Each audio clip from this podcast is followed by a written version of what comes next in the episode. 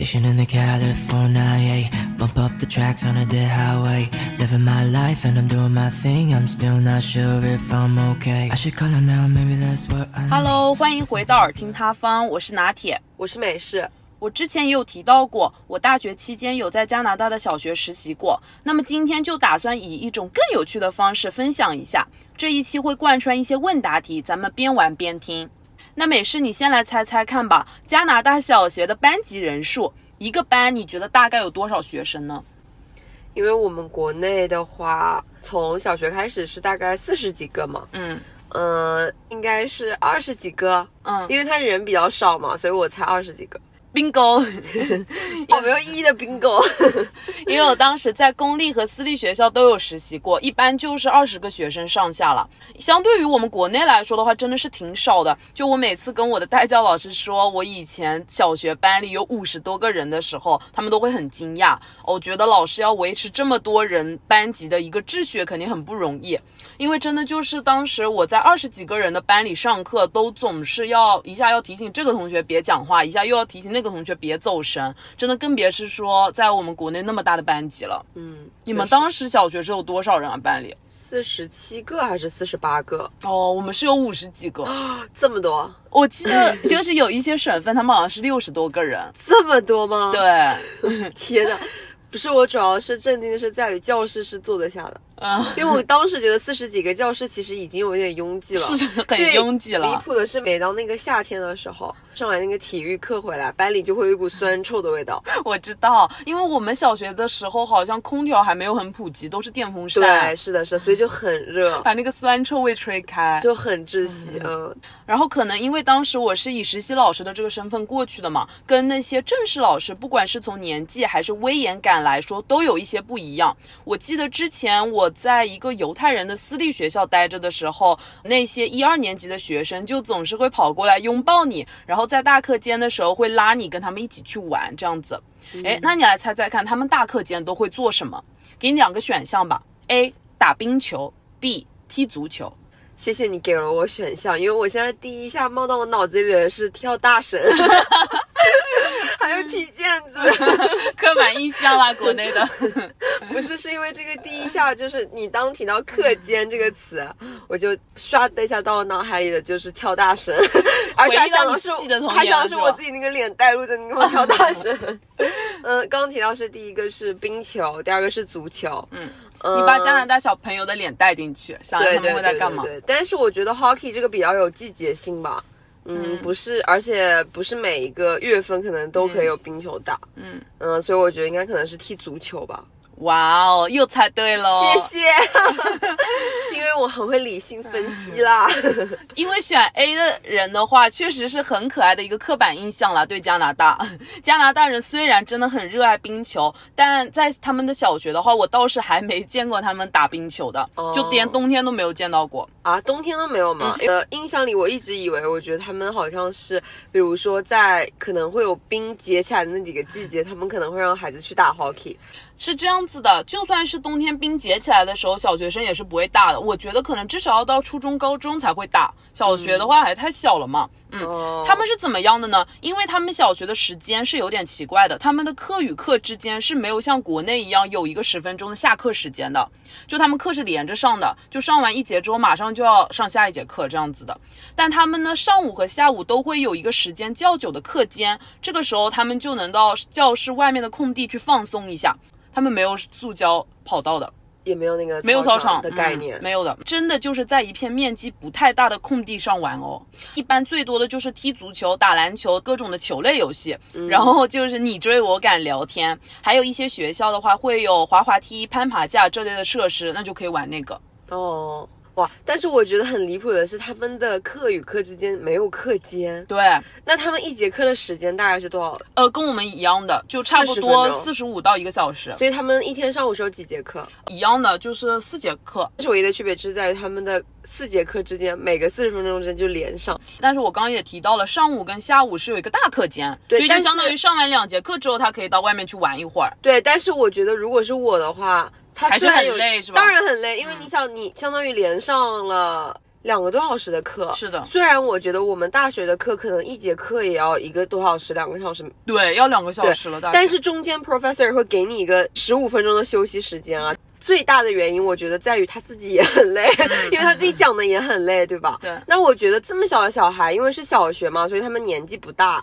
那两个多小时连续上课，对他们的注意力集中度来说，其实是要求很大很大的一个集中力的。而且我还想吐槽的就是在于，因为他两个课之间没有一个空隙，所以相当于前一个老师上完课之后，后一个老师已经在那等了，但是前一个老师东西还没有整理完，而且还没有把课结束掉。对，所以我就会出现这个情况我刚刚听到你这个时候，我第一是感觉很震惊，第二是我对这个课程的设置的科学性要打一个问号。嗯，我要为这些小朋友鸣不平，很累吧？不过我后面会讲到，他们有一个跟国内不太一样的地方，嗯，哦，就是你觉得不错的地方。对，有一个哦休息的时间呢。还有彩蛋呢，搁着。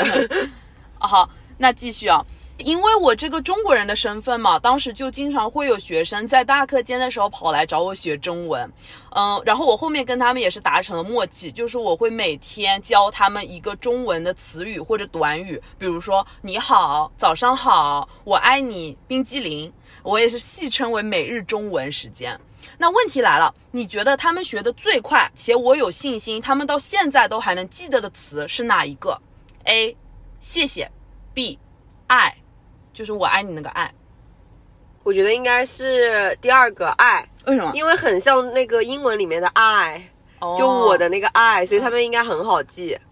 然后谢谢的话，我觉得虽然是叠词，嗯，但是这个谢谢的 x 对外国人发音好像不是很友好，嗯，就我感觉成人都很难发出很标准的谢谢，小朋友的话。可能对他们来说，记忆上没有什么联想性，对，所以我觉得可能是那个爱，嗯哇，美食真的完全猜中了！你是不是有偷偷看我的稿子？啊，并没有，咱们就说天资聪颖，对，美式解释的完全正确。就谢谢他们这个词其实发不太出来的，他们发的都是谢谢，就很奇怪发的。你知道吗？我刚刚想到的是，你知道他们都说啊，就是戏称学一门外语什么学的最快？呃，骂人的话，对，就是脏话学的最快。我吓死了！我刚刚还以为你要问我说，他们，我以为你在里面会出现一个词，比如说，不行，不能不能教这个脏话。吓死了！我以为 说哦，出现脏话这个选项，就想赶紧把你逼掉。对他们学校里不能出现脏话，然后不能出现血腥的，不能出现武器之类的，哦不然的话可能会被家长投诉或者就上诉。那肯定不能出现啊，不文明。对，然后歧视性的话也不能出现。哦，然后是选项 B 爱了，因为你会发现这个爱的读音跟英语里面那个眼睛的单词 I E Y E 是一模一样的。对，所以我每次就会指指我的眼睛，然后一二年级的小朋友就能 get 到了，然后并且他们会很兴奋的去跟他们周围的人说，你知道 love 在中文里面怎么说吗？然后。然后大家真的在炫耀自己的中文，但是会有歧义啊。他们有没有 get 到？就是他这个是音发音上的相似。对对对，我会跟他们讲了。哦嗯，不管是低年级还是高年级，你会发现他们其实对我们中国以及中国的文化都还挺感兴趣的。然后我当时也是有在班里上过介绍中国的课，我也有跟美师讲过。是的，嗯，因为有涉及到国内小学嘛，就我当时的那个课里面，你猜猜看，当我说到以下哪一点的时候，引发了他们国外二年级学生的一致羡慕，并且有几个学生竟然扬言说想来中国读书。扬言划重点，扬言没事啊，想来就来，我鼓励支持。A，国内不用带午饭，每天中午可以在食堂吃饭。B，不用上法语课，只需要上英语课。哇，这个选项很 tricky，、呃，很有迷惑性，因为我觉得好像 A 和 B 好像都很 make sense。因为首先 B，呃，这里要提到一下，就是前情提要，嗯、拿铁它所在的地区是在加拿大的 Montreal，就是蒙特利尔嘛，它那个地方是英语区和法语区双语的，嗯，它就是有很多的法国的文化呀什么的在那个区域里面，跟加拿大的其他地区非常非常不一样，因为它是双语区，就是法语的普及是非常常见的。就所以小学生的话也是要学法语的，英语、法语一般都要学习。对，所以他们很多小孩子是法法国的人的后裔嘛，就是相当于是法裔一样的。嗯对，嗯，然后 A 的话，他们说的是不用带午饭，中国的小朋友不用带午饭。嗯，我所了解到的是，外国的小朋友确实是需要自己带午饭的。不知道大家有没有在网上看到过最典型的白人饭？就是那种白人妈妈中午给老公和小孩准备的那种，就加一点那个是 cream cheese 吗？就加一点那种奶酪啊，嗯那种 cheese 啊，然后再给他随便的塞点什么。那种蓝莓啦、胡萝卜条啦、芹芹菜条啦，就那种玩意儿。嗯，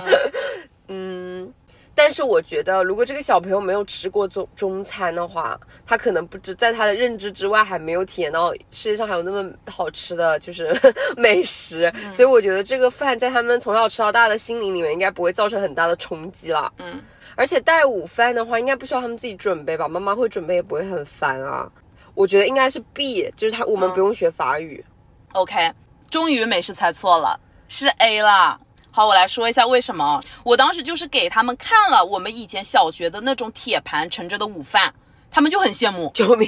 因为他们是每天都要自己带午餐盒的嘛。我这里插播一下，我在想他们是不是懒，就不想洗自己的午餐盒？没有没有，他们午餐盒是可以带回家让爸妈洗的。那到底在那里 遗憾个什么？就是虽然有一些学生也会单独买学校的那种 hot lunch，就是相当于那种盒饭一样的。但基本上吃来吃去，就是那个 hot lunch 都是意面、三明治和披萨。反正他们就是很羡慕，就觉得说每天不用再吃那个千篇一律的妈妈带来的饭了，就食堂都会每天开盲盒一样，哎，有很多好吃的饭菜。OK，我现在就很想说，小朋友们都天真了。你以为吃食堂的饭它就没有规律吗？错，它是每周周周周周周轮流，我记得好像是。嗯，虽然说我到现在也没有摸清，就是学校的菜的放饭的那个菜色的规律了，但是我记得好像是，反正就是同样的就那几个菜。因为你知道小学是六年嘛，当你六年吃完之后，你会发现它是有规律的，就是还是那几个菜色在一直的轮流，就是在于学校有没有换菜的供应商。如果它供应商不换的话，基本上也就是那几个菜哦。我不知道这个就是国内小朋友的饭是不是有南北差异，但是在我们这边就不算说特别南方啊，但也算南方吧。它的菜的话，我来报一下，就是会有狮子头，然后会有梅干菜肉，嗯，不是扣肉，是那种梅干菜肉，就黑乎乎的，嗯，它是那种方厚厚的方块肉，对。嗯。我们还会有鸡翅、鸡中翅，OK，一样。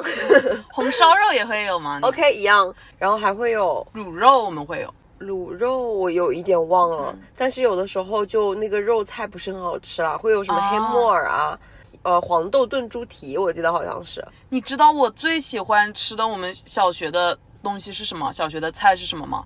是鱼羹汤，特别好吃。就是它那个只是有一些小块的鱼肉，但是它那个汤是酸辣口的。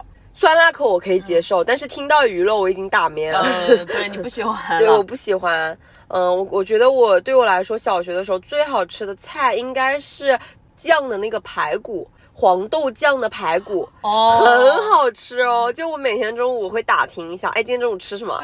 然后有一些打饭的同学就说黄豆酱排骨了，哦然后就会给他递眼色，就多打一块哦。哦，还有一个你肯定也很爱吃大排。对啊，就是那个酱大排嘛。嗯，但是我发现就是大排啊，然后狮子头啊这些菜。就不仅是我爱吃，男生也会觉得很爱哦，因为我会观察到，就因为我们是面对面的那种长，嗯，长桌。长桌对，嗯然后面对面大家一起坐，然后呢，我旁边的旁边是一个饭量比较好的男生，他基本上的话就是吃一大碗，他有那个酱排的时候，小小一块酱排，他能够吃两到三碗饭哎，而且那个两到三碗饭，他的饭，我形容一下，你知道对我的冲击有多大了？他的饭是不是说他扣完那一碗就是那一碗啊？他那个饭真的就是要高高的耸立起来，就冰沙一。样是吧？对对，那我不得不说了，就是我从小都很爱吃小学的饭，就我基本上每次都能光盘。我就是很爱的，就是把那个菜跟饭拌在一起，然后吃拌饭。我也是，我也会光盘，但是我不知道哪里来的羞耻心，因为跟同学面对面一起坐着吃嘛，然后我就想说光盘的话会不会显得我饭量很大？小学就偶像包袱那么重吗？偶像包袱。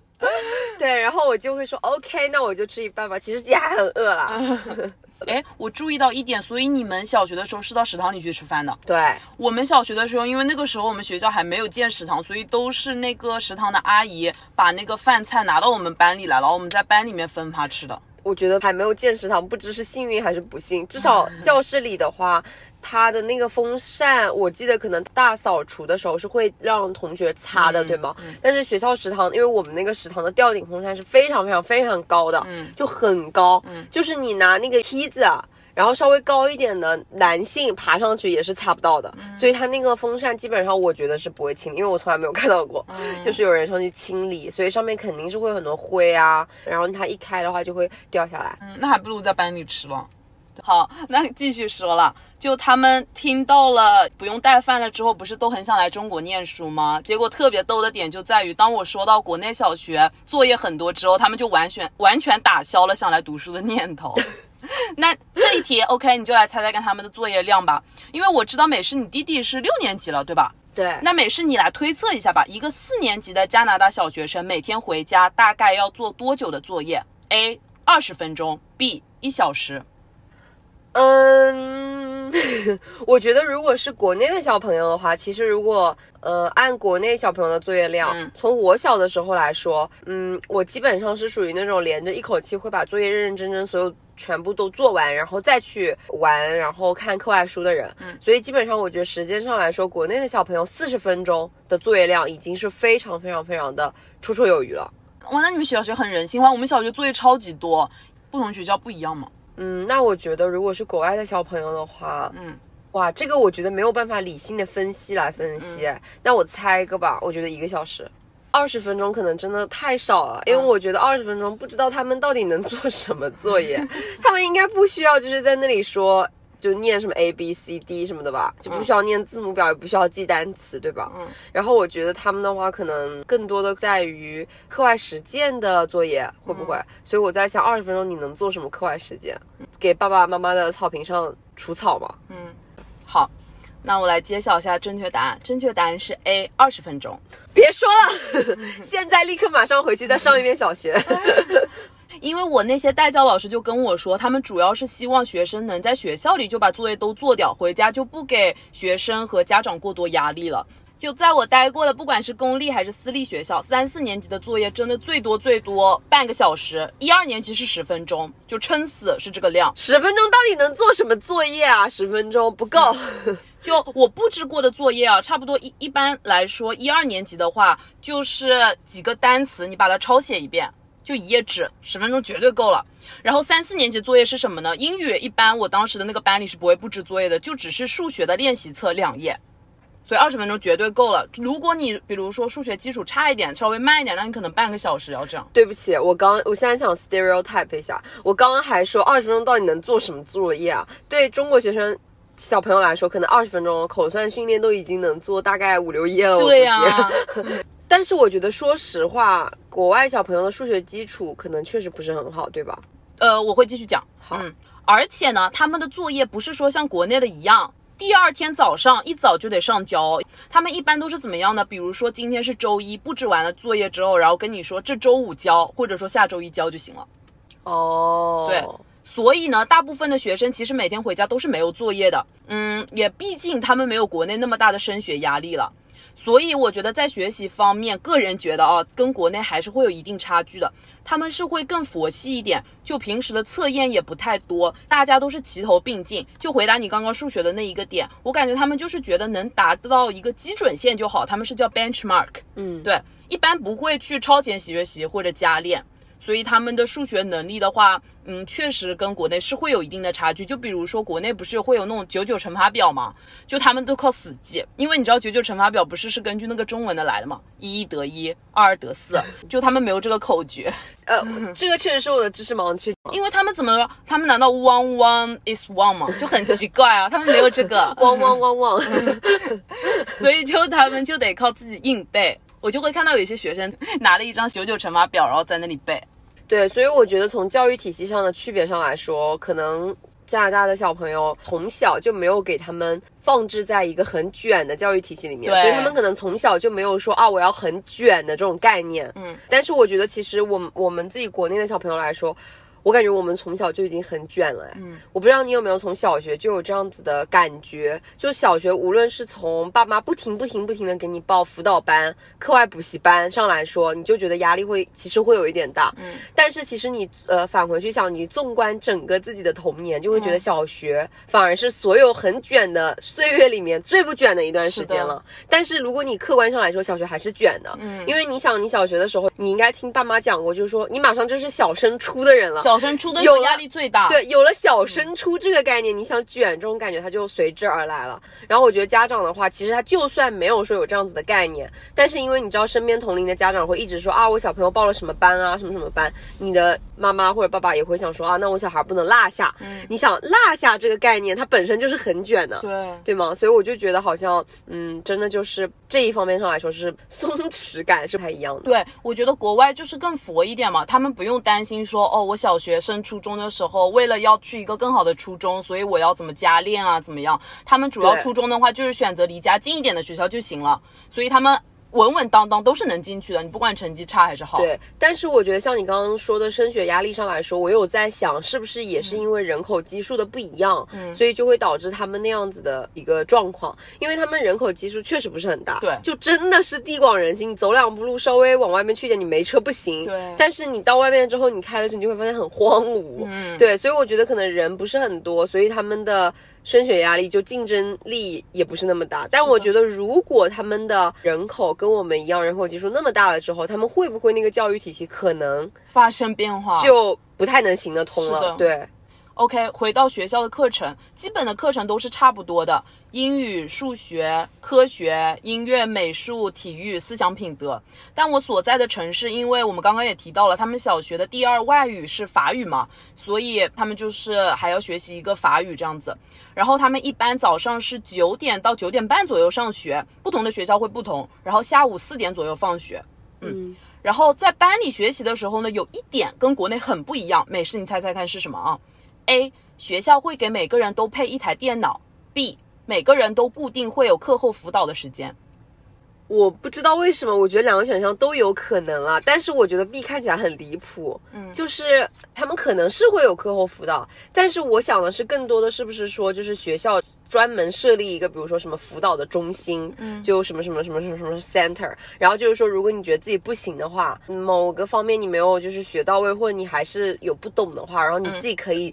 自觉性的，或者是说有选择性的，去那个课后辅导中心去问一下那些老师，寻求一下帮助。嗯嗯。但是如果说 B，你给我的感觉就是，我觉得好像有一点像是每个人都有课后辅导，是强制性的吗？你这里没有给我一个就是大方向上的一个感觉，是强制性的呢，还是像我刚刚说的自主性的？自主性的。哇哦，那 B 更有可能哎，因为如果你说 B 是强制性的，我就觉得好像有一点扯了。嗯，那如果 A 的话，配一台电脑其实也无可厚非啊，因为我觉得很有可能他们会，嗯，教小孩子就是电脑上的别的其他的课程，嗯，就像我们的电脑课嘛，嗯，但是如果你说自主性的话，我觉得会选 B。嗯，我来说一下啊，为什么不是 B？你选错了。你这个时候就故意给我放一个烟雾弹是吗？所以 B 是你自己编出来的，然后你现在又跟我说是自主性的，不是不是，也是有 B 也是有的，就是他们的自主辅导主要是提供给谁呢？是提供给一些有 special needs 的学生，就是比如说他会有阅读障碍，或者说他会有自闭症，那么你就是他会自愿的，如果你想要的话，他会给你提供课后辅导以及课外的一个帮助，还会有一些什么学生呢？比如说你是移民。你是第一母语不是英语的人，你比如说你第一母语是阿拉伯语，这样的话你在上课其实听不太懂，所以他也会给你提供一个辅导的时间。对，所以这个我感觉就很像我刚刚说的那个概念，嗯嗯，就感觉好像是有需要的人，然后你自主性的去找他进行课后的辅导。对，但不是说呃所有的小朋友都需要。对，是 A 啦，是电脑，为什么呢？因为国外的公立学校从五年级开始，而私立学校则是从一年级开始，每个学生就都会配有一台笔记本电脑，专门供教室内使用。所以教室里都会有一个角落是专门放电脑并且可以充电的区域。但是我想问的是，他们的这个笔记本电脑应该是不是随时随地都可以拿出来进让他们进行查阅啊什么的什么的吧？对他们是没有电脑课的。这个电脑的话，主要就是各种课程的时候，如果老师有需要想让你使用，就都可以用。那除此以外，比如说下课的时间哦，不行，不可以的。嗯，OK，对，我觉得吧，也是因为他们的学生人数比较少，所以也好实现嘛。然后到了五年级的话，老师就会给他们布置一些，比如说搜索信息、制作 PPT，并且做 presentation 演讲。对，但是使用这个电脑的话。怎么说呢？我总感觉好像我都已经忘了我是怎么学会使用这个电脑的，嗯总感觉好像你看着看着就会了，就好像就是那种刻在 自己 DNA 里的，拿到电脑就觉醒了，就会用了，就好奇怪。那你有对自己有这样子的印象吗？就关于你是怎么学会电脑的？你脑袋里应该没有印象了吧？是关于你是怎么系统性的学习电脑的？我印象很深的，就是因为当时小学的时候有电脑课，我们坐在那个信息教室里面，然后我记得当时第一节课就是学怎么打键盘。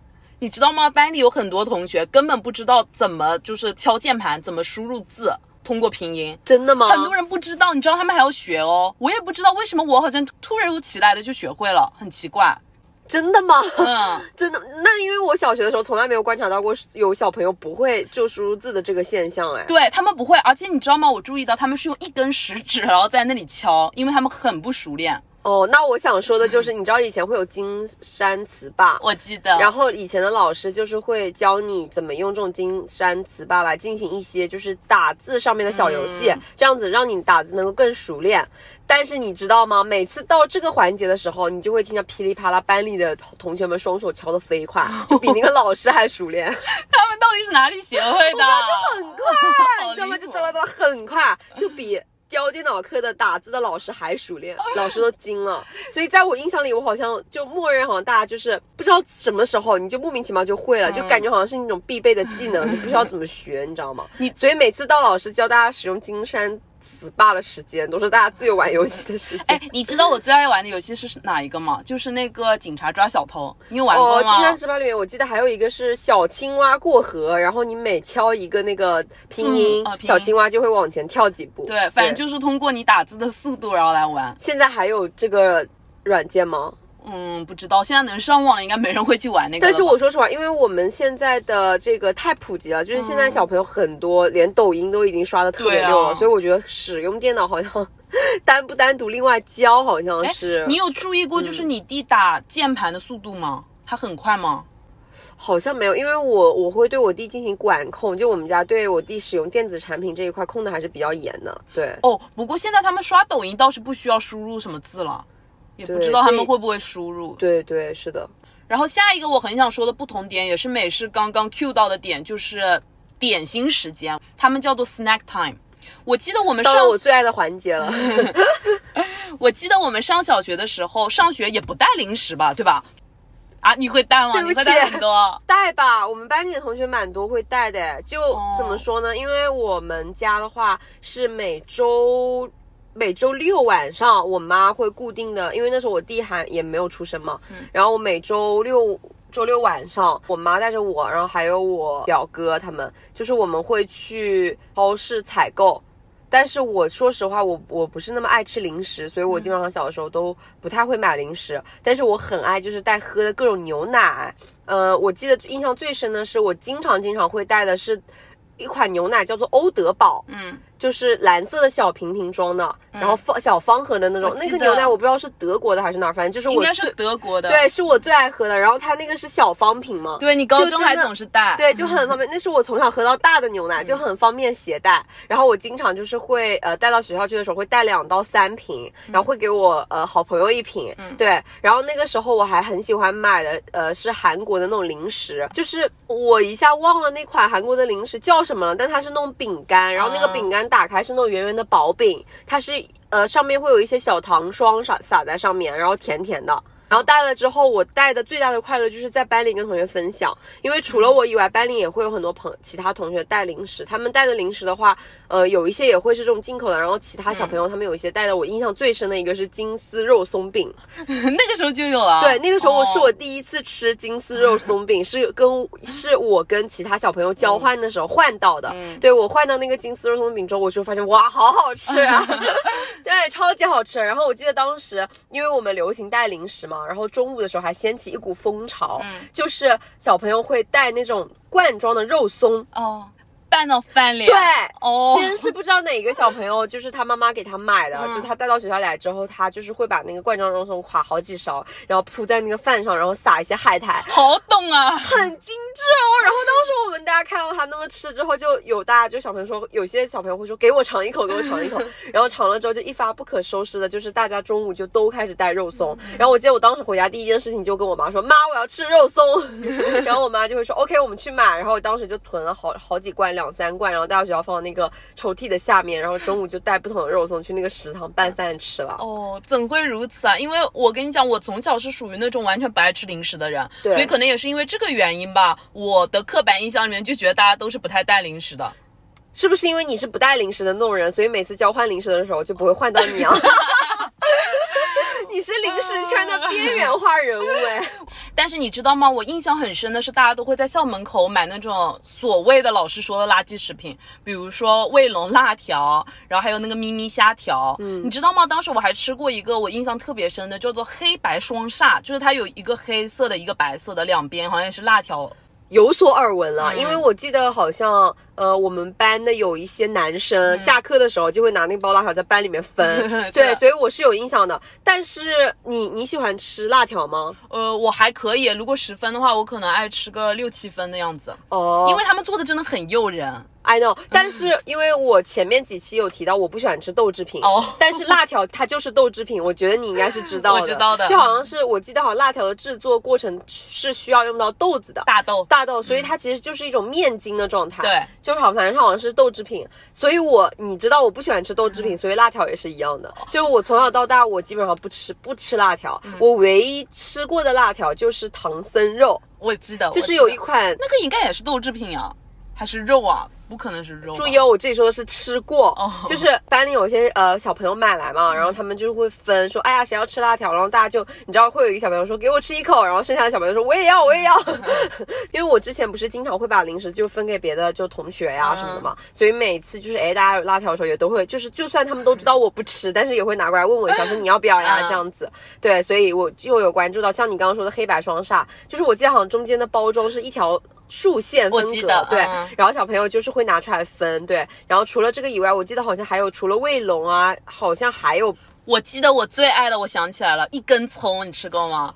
我超级爱，我真没有吃过。啊，我讲实话，一根葱现在都还有，因为现现在的话，我表妹暑假在我们家常住嘛，嗯。她每一次去就是小卖部里，呃，现在不能叫小卖部，去便利店买这个零食的时候，我看到她还会有买一根葱，嗯。然后她跟我说很好吃，然后我说我真的从从小到大都没有吃过一根葱，然后 她就说给我尝两口，然后我就拿它吃，确实还不错，还有一个南京板鸭，你吃过吗？没有。啊，怎么都没有？OK，那说到这里，好像我吃的零食也不少了，我好像都在校门口买。我考好像就是我唯一印象里，就是我小学校门口会吃的零食，就是一种糖，叫做活该。哦，我记得有一段时间超级疯狂。，对，就那一个个糖我会吃，然后还有一个秀豆，呃，我记得。但是秀豆真的好酸他们一般嗯拿来捉弄捉人，弄对所以那个活该我是常吃的了。嗯，你们的老师应该也是不鼓励大家在班里吃零食的，对吧？就像我们班的老师的话，就以前他不太鼓励我们在班里吃，因为就觉得说大家会把那个包装袋乱扔，而且很多都是垃圾食品。这一块我好像已经没有什么印象了，但是我记得我们小学班主任好像说的是，大家都在长身体，只要不是吃垃圾食品，可以适当的带一些充饥的饼干啊什么的。因为我记得我们班好像大家习惯都还挺不错的，就是很少会出现垃圾乱丢啊什么。因为我们教室前门后门就留两两个垃圾桶，所以就是每次大家扔垃圾啊还是挺方便的。对，然后我们小学老师的话，他观念还挺不一样，他就会觉得说大家是长身体的时候，然后会觉得说每天中午呃食堂就放一顿饭，会不会大家吃不饱？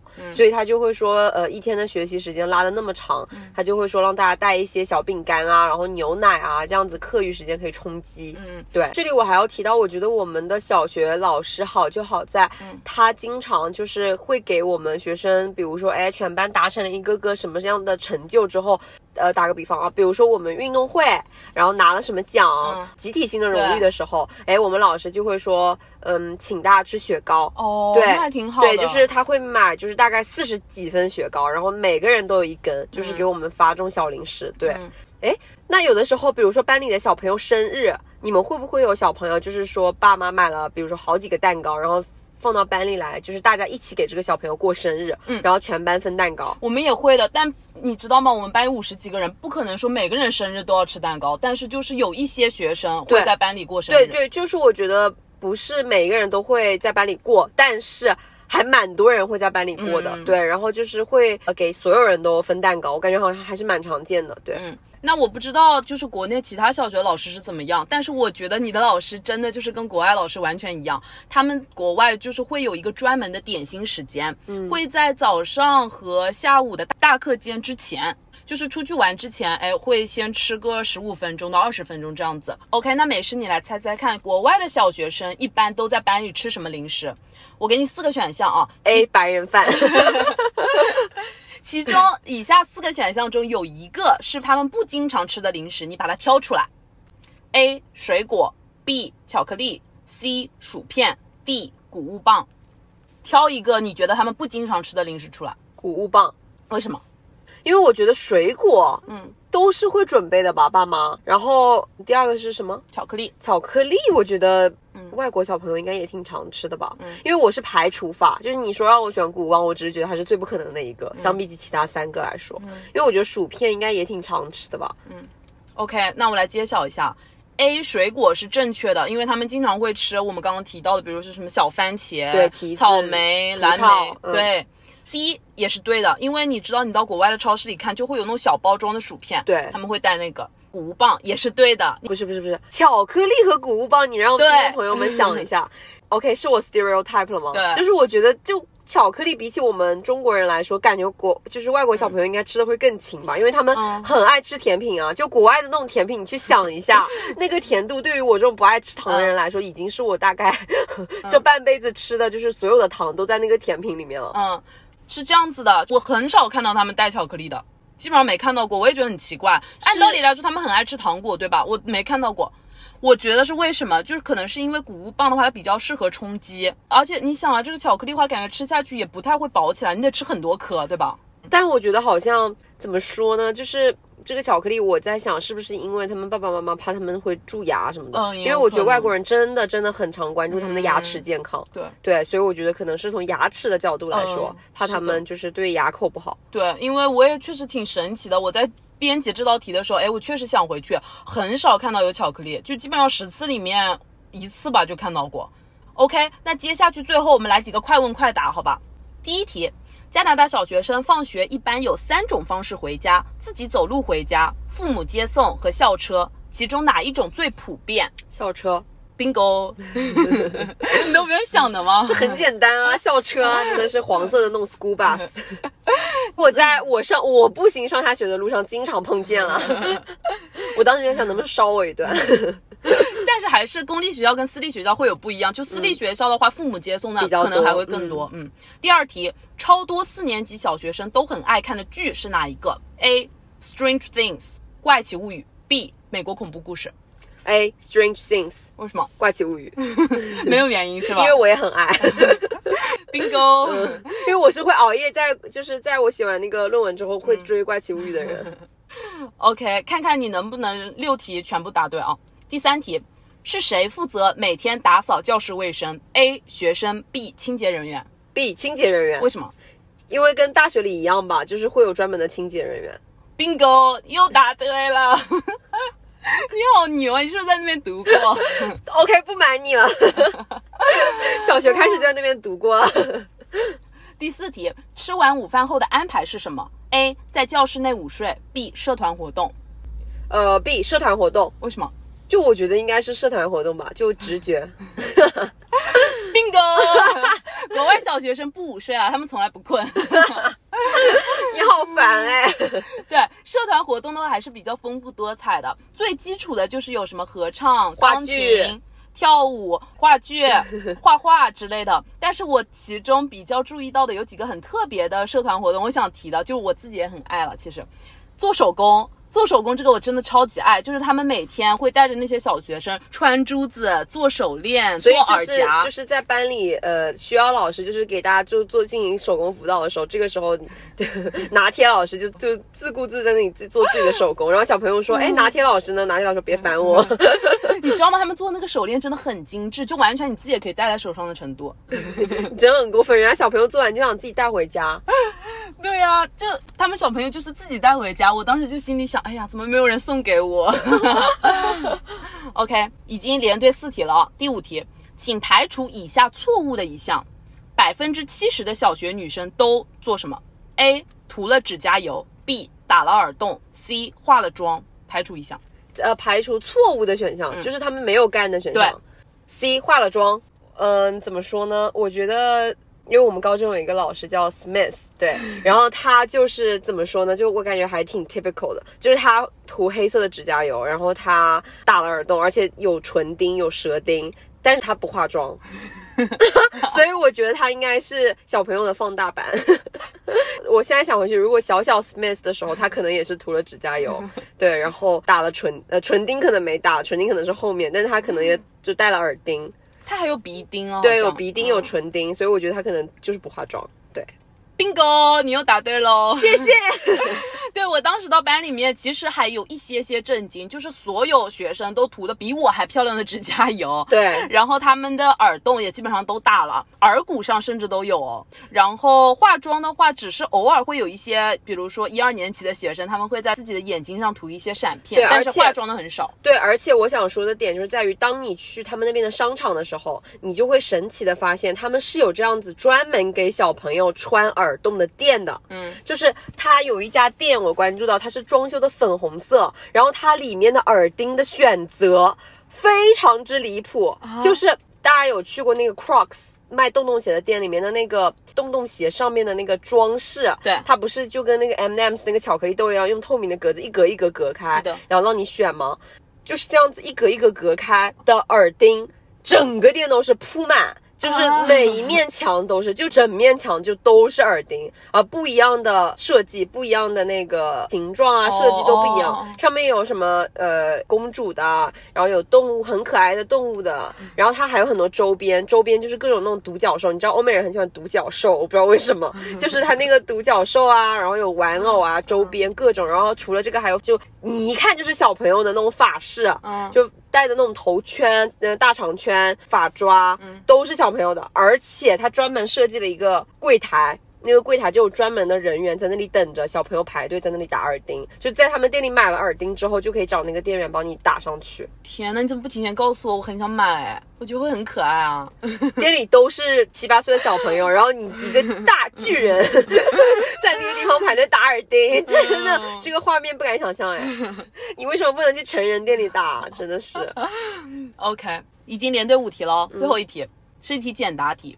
为什么你会看到有的同学他的脖子上挂了一个牙齿形状的小盒子？牙齿形状的小盒子，，就那个大门牙牙齿形状。这个是开放题吗？嗯，简答题，简答题了。真的不愧是学教育的，你这个题型设置的真的还蛮多变的。呃，我觉得牙齿形状的小盒子，嗯，是盒子吗？里大概是三厘米乘三厘米大小，就很小，储物的吗？嗯可以打开的一个小盒子。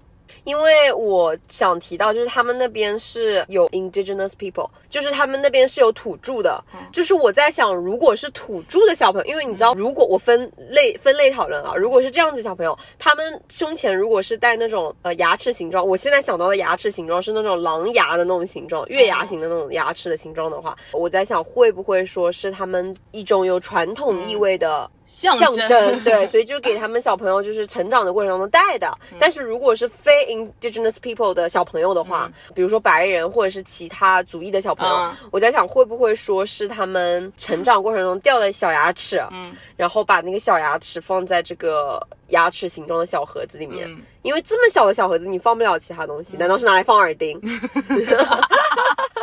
那应该是一个耳朵的形状啊。所以我觉得应该是放小牙齿，因为他们不是会有小牙仙什么的吗？嗯所以我觉得这个牙齿掉下来会不会对他们来说是一种成长性的阶段？所以纪念一下，然后把小牙齿放在里面。嗯最后这个地方美是剖析的特别特别好，但是我不知道为什么它前面要上升到那个土著人这里，就完全跟土著人没有关系。你后面那里讲的特别好，就是他一二年级的小朋友会掉牙嘛，然后他掉牙了之后，这个时候就可以去医务室领一个这个小盒子，然后再挂在脖子上，拿一根线，不是不是然后把牙齿放进去不。是要上升的土著居民，而是因为在在加拿大来分析的话，你得分类讨论啊，哦。对吧？因为你知道的，土著的小朋友他应该也会，就是可能会带一个这样子，因为你知道哦他们感觉就是脖子上还满挂这种，嗯。就是有他们自己图腾的一种东西的，会不会就是说带有他们成长意义上象征着说，哦，他们在成长过程当中要勇敢，没有这么就多了，就这种感觉嘛。然后我就就说，哦，可能是要分类讨论一下，哦。因为你知道我要拿分，所以我就是要就是 踩分点。采分点多越多越好嘛。所嗯以我说给大家就是分类讨论一下。我想知道这个牙齿小盒子形状具体是怎么样的，就可以在那个苹果的键盘里输入牙齿，你就能看到了那个小标标就长那样，一模一样，一模一样百。分之百一样，对。就是三厘米乘三厘米的一个小盒子，然后可以把自己掉的牙齿放进去，然后那小朋友就是会很炫耀的过来跟你讲，快快快把那个小盒子打开，给你看一眼，说我掉牙啦，那个牙齿上面都是血，完全不想看，然 后就给你看，特别可爱。嗯，那还挺 Q 的，确实。OK，那你快问快答，六题基本上都答对了 OK，满分收官。不知道听众朋友们都答对了几分？我觉得能答对四分及以上，真的都很不错。对不起，那那是因为我有这个相关的背景了，所以我觉得我可能是小小作弊了一下，但是我没有看你的稿哦，确实是逻辑分析出来的。有答对六题的话，真的有怀疑有没有偷偷读过。OK，基本上就先说到这里了。我今天就主要就是挑了一些跟我们国内学校比较不一样的点。每个教育体系呢，一定存在自己的优劣势，我这里也并没有拉踩的意思，只是单纯的分享。对，嗯，OK，那我们今天这期就到这里了，感谢大家收听耳听他方，我是拿铁。我是美式，点个关注不会迷路。我们下期见拜拜